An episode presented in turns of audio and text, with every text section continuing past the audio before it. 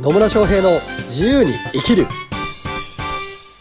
始まりました。始まりました。イエーイ。イエ野村翔平です。マリリンです。はい、はい。ね、このくだりも毎回毎回やってますね。ね。はい。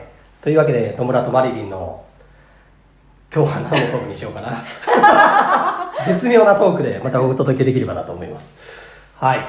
で今日はですねうん。何についてお話しするかと言いますとと？と、まあちょっとですね、うんつい最近、私のクライアントさんから。質問というか相談があったことがあったので、うん。まあこれ結構悩んでる人も多いんじゃないかなと思ったので、それを話題に取り上げようと思います。はい。はい。じゃあその質問は何かと言いますと？何かと言いますとですね、商品のうん。値段ってどうやってつけたらいいんですか？あー、あるある。あるある。ね。まあ特に私の場合、こう、事業とかコンサルタントうん。あるいはコーチングっていった、まあ、いわゆる、うものがあるものではなくて、無形のサービスですうんうね、ん。を提供している人たちが多いんですけど、その方々が、例えばコンサルティングの商品を作りましたって言ったような時に、いくらつけたらいいのかな、みたいな。ね。うん。いくらね。そうね。いくらね、そうね、つけたらいいのかなっていう、その値段の設定ねうん、価格設定のやり方はどうしたらいいんですかっていう質問が来たので、はい。おそらくその辺で悩んでる方も他にいらっしゃるんじゃないかなと思いますなので今日はその値段の付け方っていうことについてお伝えしていきますはい。よろしくお願いしはいまちなみにマリリンはす。うん。商品の値段ってどうやって付けてますか？商品の値段？うん自分がどれだけそれを取得するためにお金をかけたかほっていうのとううん。あとは、うん、と最初はやっぱり安い値段でね提供するんですけどそれが、うん、と受けてもらった人のアンケートからじゃあどれぐらいの価値がありますかっていう質問があるんですけど、はいはい。まあ、それにあうんとその価値の値段を見てあ安かったんだって思って あ次の人には高くしたりとか。あなるほどね。そんな感じで。そんな感じで、はえーまあ自分がどれだけのお金かけたかっていうところから設定したりとか、うん。っていうのもされてたんですね。そうですね。なるほどね。まあそういう方法もありますよね。うーんと、まあ製造業とかだと、うん結構ありがちなのがですね、まあ原価を計算するわけですよ。うんまあ部品とか、うんまああるいは加工賃とかもそうなんですけど、その金額から何パーセントを利益を取るみたいなので、価格設定をしているっていうようなことは、まあ、結構あったりはするんですようね。んただ、個人的にはそれあんまりお勧めはしないです。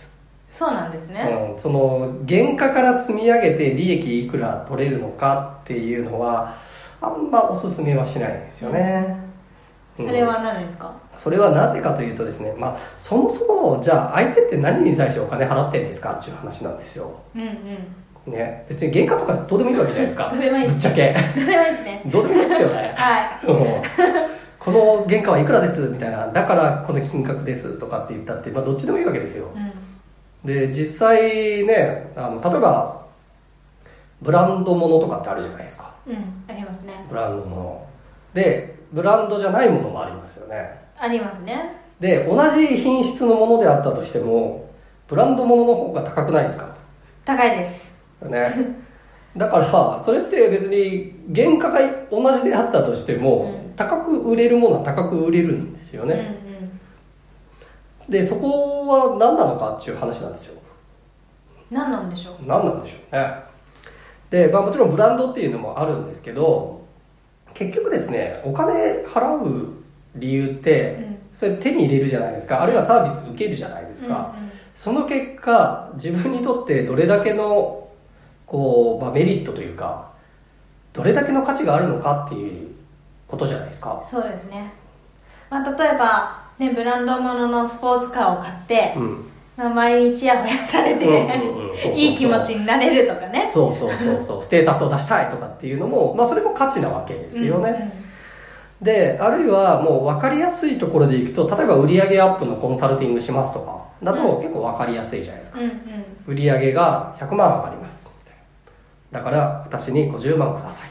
うんうんだと分かりやすいですよね。わかりやすいですね。分かりやすいです。うん。だからこの商品とかサービスを購入することによって結果として何かが手に入るのかなとかうん。どうなれるのかなっっていうことが重要でその、まあ、それが価値になるんですけど、うん。要は買う買う前変わった後、まあビフォーアフターとかね言うけどそうビフォーアフターでどんだけの変化があるのか。でそれの価値に対してお金を払ってるっていうことになります。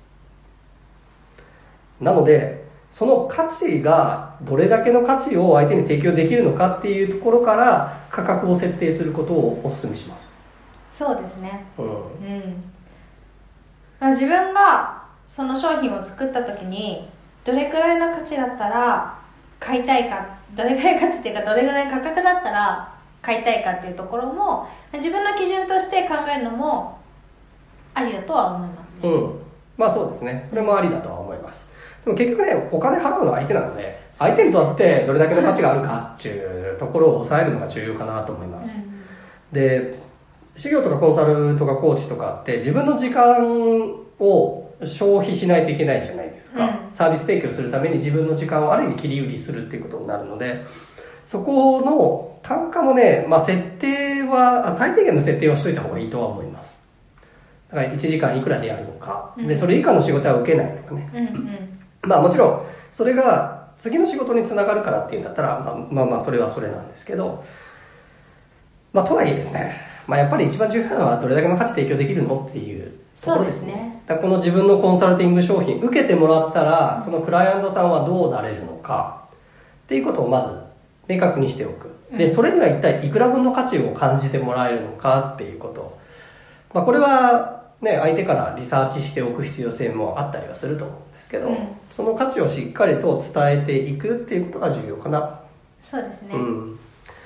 そう。なので、自分自身が本当に提供しているものは何なのかっていうところなんですよ。うんね、商品サービス、サービスを提供してますとか、だから、例えばコーチだったら、コーチングを1時間やります。それが、えー6回あります。とかだと、別にそれ価値でも何でもないから。そうただのセラピー的な なんか、ね、その時間、時間、時給で働いてるみたいになっちゃうじゃないですか。うんそこじゃないんですよね。じゃあ、例えば6回のコーチングがあるんだとしたら、その6回のコーチングを受けたら、受ける前とどんだけ、そのクライアントさんは変わっているのか。うんうんで、その変わっていることに対して、どれだけの価値を相手に、相手が感じてくれるのかっていうところから価格の設定をすると良いです。そうですねうん、でもちろんね分かりやすいものと,、うん、とその金価値の金額換算がしにくいものはもちろんあるんですけどね、でもそこを踏まえてもやっぱ自分の提供してる価値はこれぐらいの金額間の価値があるんですよっていうのを納得してもらうように伝えていくっていうのが重要ですね。うん。うん。だからまあ売り上げが上がるとかねコストが下がるとかっていうそういうお金の面っていうので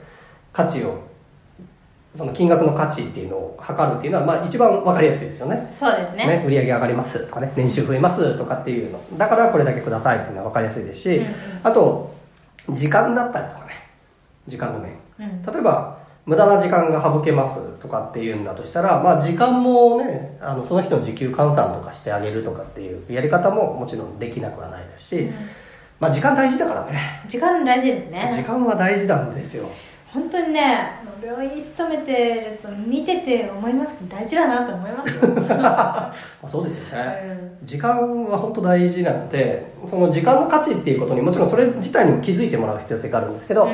あなたの1時間ってすごく価値があるんですよねみたいな感じでその時間が例えば自分の自由な時間が増えるであるとか、えっと、無駄な時間が減るであるとかうーんあるいはなんかね家族との時間がで幸せな時間が増えるとかね、うん。まあ、いろんな観点でその時間をじゃあ価値に換算したらどうなんですかっていうことで気づいてもらったりとか。